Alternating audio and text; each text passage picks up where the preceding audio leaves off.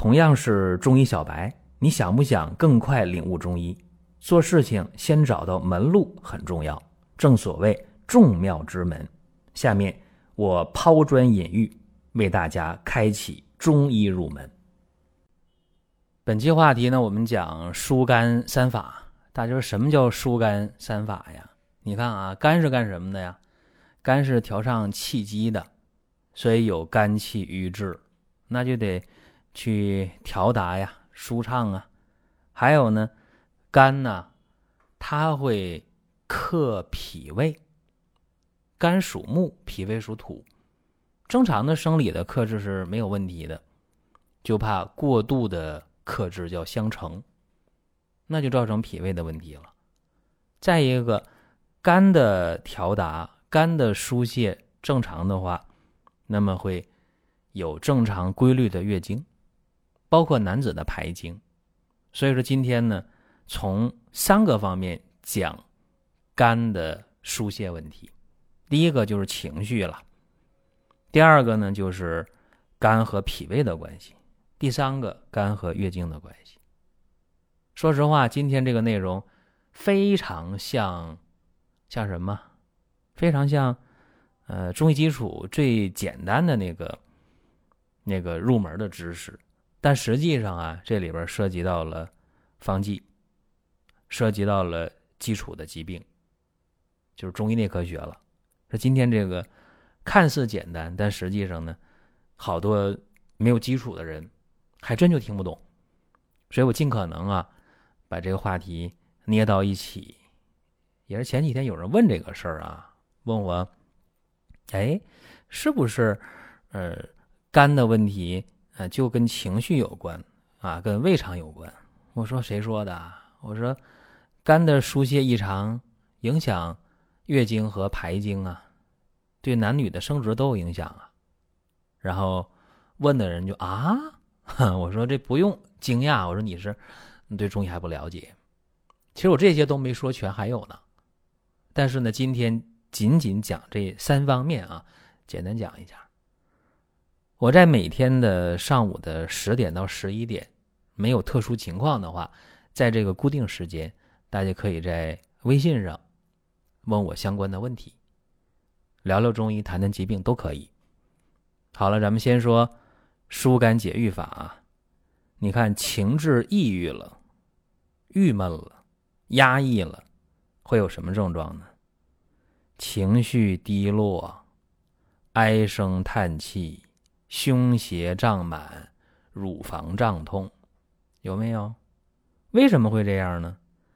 因为情志抑郁啊，就是肝气郁结了，肝失调达了。气机不利了，肝的脉络受到了淤阻了。那这个肝经都走哪儿啊？咱就不说那原文了，说简单的，嗓子两边往下，到乳房，再往下，沿着肚子中间往下走，到哪儿？到少腹了，小肚子，然后绕阴气。你想想这一圈影响人吗？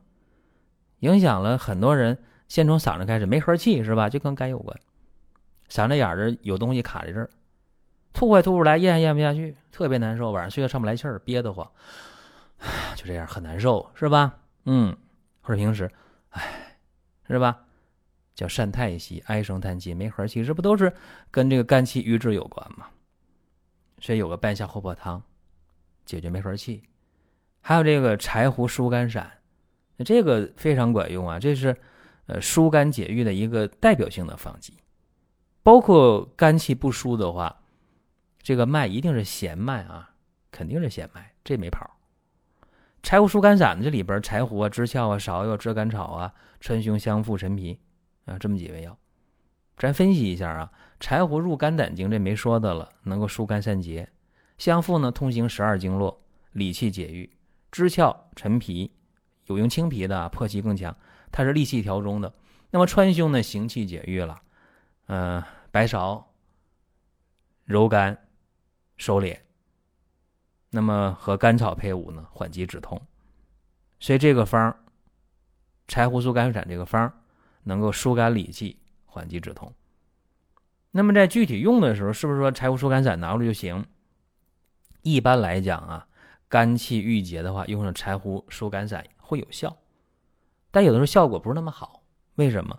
因为药是死的，病是活的。因为大活人得病嘛，对吧？不见得按你书本一模一样得病。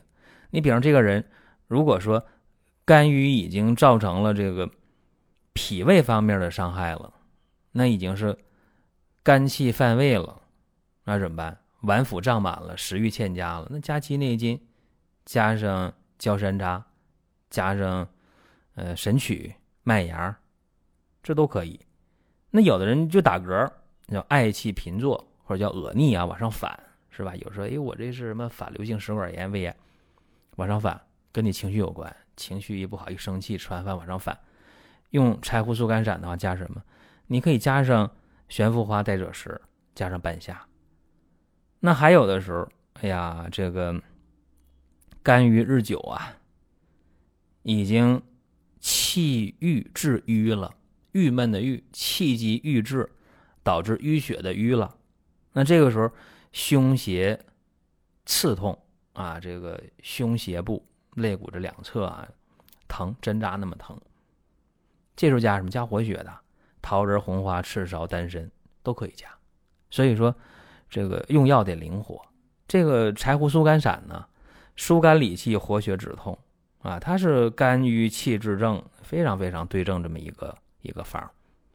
再者说啊，呃，这个方呢是。疏肝理气为主，那么也有养肝，就是疏肝之中还有养肝，理气当中还能调血和胃，所以说这个柴胡疏肝散的用的时候，它绝对是一个疏肝解郁的常用方、基础方，这个要用好。有胁肋胀满，有弦脉，这是用柴胡疏肝散的一个重要的指证啊。这是肝气郁滞，或者肝气郁结。那么第二个是什么呢？是肝气犯胃，就是肝郁日久犯胃了，出现了这个好多事情，胃疼啊、恶心呐、呕吐啊、易怒啊，包括反酸呐，出现了大便的异常啊，一般是大便不成形。这个时候。呃，弦脉还是毫无疑问的，但是往往那个苔呀，舌苔往往就比较厚了。这个时候用什么呢？用逍遥散啊，有成药逍遥丸。我经常和大家讲逍遥散，这里边柴胡、白芍、当归、茯苓、白术、甘草、生姜、薄荷，这么一个方。这里边啊，有用药的窍门，柴胡、薄荷疏肝解郁为主。那配生姜呢，调达肝木；当归、白芍补血和营，还能养肝；而这个茯苓、白术、甘草健脾补中的，所以这是一个行之有效的疏肝理脾的啊，疏肝理脾的方剂——逍遥散。那么用这个逍遥散的时候啊，大家注意了，有的人吧，那个胃疼啊，胃疼，胃疼加木香；有人说那个呃，经常恶心。啊，有时候吃完饭了，胃不舒服就呕吐。悬浮花代赭石。如果说反酸非常厉害，加乌贼骨，加断瓦楞子，这管用。如果说是这个胸胁胀满非常厉害，乳房胀痛，两肋骨胀痛，香橼佛手、圆弧，哎，这管用。如果是这个腹胀非常明显啊，就是没有那个疼的情况。啊，胸胁两侧不疼就是胀，一般加上厚朴，加上知效，效果还很好。那么再多说两句啊，就是逍遥散，我们现在用都是逍遥丸，你买成药逍遥丸，那么它见效啊就没有那么快，丸者还也，它见效绝没有逍遥散，就是那个汤药那个方见效来的快，所以你别急，吃上。一两天、两三天，看有没有效。如果有效，那没说，接着用。如果吃两三天还没效，嗯，要么咱就换汤药，要么就换别的方。因为这东西啊，呃，中药中医治病，我和大家讲过，什么叫快，什么叫慢？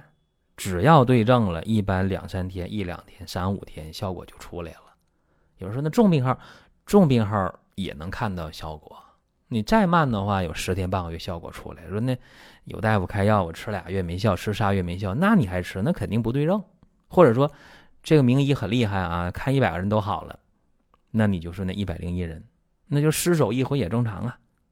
这东西，大家得平常心去看啊，就可以了。这肝气犯胃的情况，那么还有，还有这个肝郁呀，呃，导致月经不调、痛经的这个比比皆是。就现代的呃成年女性当中，确实有好多人啊有这个痛经和月经不调，往往都和这个肝气郁结有关。为啥呀？肝主。疏泄呀，也包括月经的这个疏泄，包括很多不排卵的，它跟肝郁都有关系。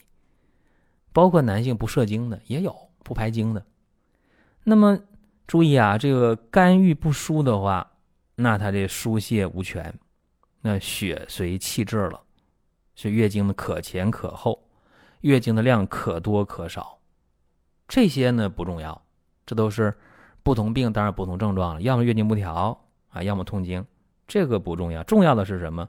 它有肝经的表现啊，就是胸胁、乳房胀痛、小腹胀痛。注意啊，胸胁、乳房、小腹的胀痛，这个是很重要的。哎，跟肝郁有关。那么调经，肝为先呢，疏肝经自调。所以说，呃，解决月经不调、痛经的时候，这个消散用的得当还非常好啊，尤其是。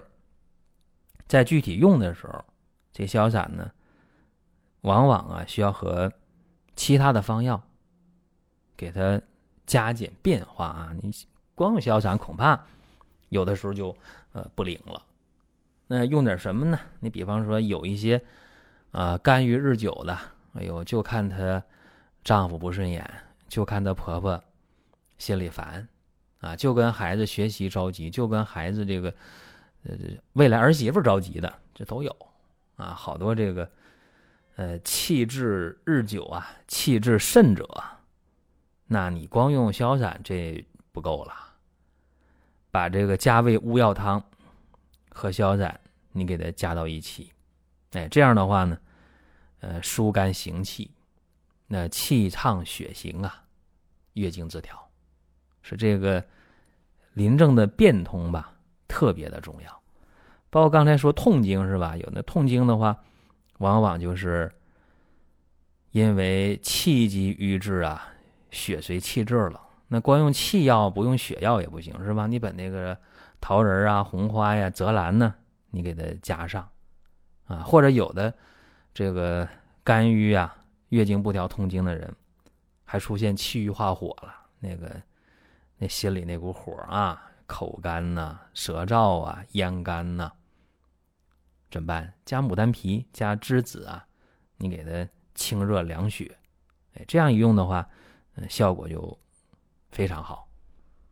那么咱们刚才讲了三个啊，肝气郁结的，啊，肝脾不调或者肝胃不和的，啊，讲了这个肝郁导致的月经不调、痛经的，这里边就两次提到一个一个成药。叫消散一个成方吧，现在就消完，两次提到这个，因为它是肝郁血瘀脾弱症啊，重点用的这么一个方，所以希望大家吧，对肝郁血虚脾湿健运用逍遥散，嗯，有所重视，这个很很关键了啊，因为这个方到今天用起来，呃，仍然是管用的。那么就得知道怎么去用，什么时候去用？你看，两胁作痛、头痛、目眩、口燥、咽干、神疲食少、月经不调，尤其是脉弦啊，弦脉，这些是重点，你给它抓住了。只要抓重点一用，那不说百发百中吧，差不多少。所以今天呢是有感而发，因为大家问我问题，然后咱们就重点给大家讲一讲。还是那样啊，因为咱这节目开播好几年了，有的时候说实话真不知道给大家讲什么，说讲啥呀？不知道。为啥？那好多都讲过了，甚至有的话题讲好几回了。那么大家如果能提出问题了，那咱们就讲，哎，这挺好。说实话，有人说你这节目为啥不弄一个这个付费的啊？我说这免费的我还没弄明白呢，是吧？我也不想去做这个收费的音频。那咱们还是开放的平台，大家在音频下方留言或者在公众号留言都可以。那么公众号呢，大家关注一个叫“光明远”的公众号，阳光的光，明天的明，永远的远，光明远。关注这个公众号啊，加 R 的那个，加微认证的那个就是了。有这么一件事儿啊，可得提醒各位，三伏贴可不多了，有需要的啊，大家进到公众号里边去。到这个官方旗舰店，大家就赶紧下手，或者说呢，直接网页搜索“光明远”官方旗舰店也可以。另外，不少人说呀，自己最近湿气重，我这问你咋湿气重了啊？他说我嘴里口腔有异味儿，说最近头发黏啊，每天洗头发头发还黏呢，有味儿。我说还有什么呢？皮肤油乎乎的。我说还有吗？哎呀，这妇科最近不太好，或者排大便黏腻。我就问了，我说你这是最近才这样啊，还是天热了这症状明显了？有人说，哎呀，一回忆真是平时也有，只不过天热了，这些湿气重的症状更明显了。问我怎么办？说最近这八珍丸咋店铺里没有了？我说那工厂没开工啊，怎么办呢？受到影响，特殊时期嘛。那大家说，那你想办法吧。我说我给大家准备点小薏仁儿。准备点赤小豆，这个呢没利润，甚至呢大家如果买的多还得赔呢，运费挺贵的。但是为啥给大家准备呢？因为大家买那薏仁啊，经常买的都是大薏仁，它不是小薏仁好。或者你买的薏仁呢有霉变的、捂了的，那就失去了食疗的意义了，对吧？你想健康吃那东西，黄曲霉素你图什么呢？再有呢，这个赤小豆。大家平时买的往往是红豆，圆粒儿的，而不是一个细长的，这是赤小豆啊。所以说呢，先拿到真货，然后再说怎么用。用还不简单吗？煮粥啊，做饭呢，煮水呀，反正你吃到你肚里了，你就得了啊，你就能够去湿气。你愿意加点其他的药，你加点这个芡实啊，啊，你加点莲子啊，加点陈皮呀。哎，你做食疗都可以，网上这些食疗教程我觉得多的是。好了，这咱们给大家做这么一个小提示啊，可以到我们的官方的旗舰店啊，光明远官方旗舰店，个人去找一找。大家每天在上午的十点到十一点，只要没有特殊情况啊，呃，这一个钟头给各位答疑解惑啊。大家可以加我个人的微信，嗯，在咱们的公众号里就有啊，能找到我个人的微信。另外，这公众号里边，咱们有很多的音频啊、视频呢，包括一些往期的文章啊，涵盖了常见疾病啊各种的问题，大家可以关注吧，可以了解吧。好了，咱们本期节目就到这儿，下一期我们接着聊。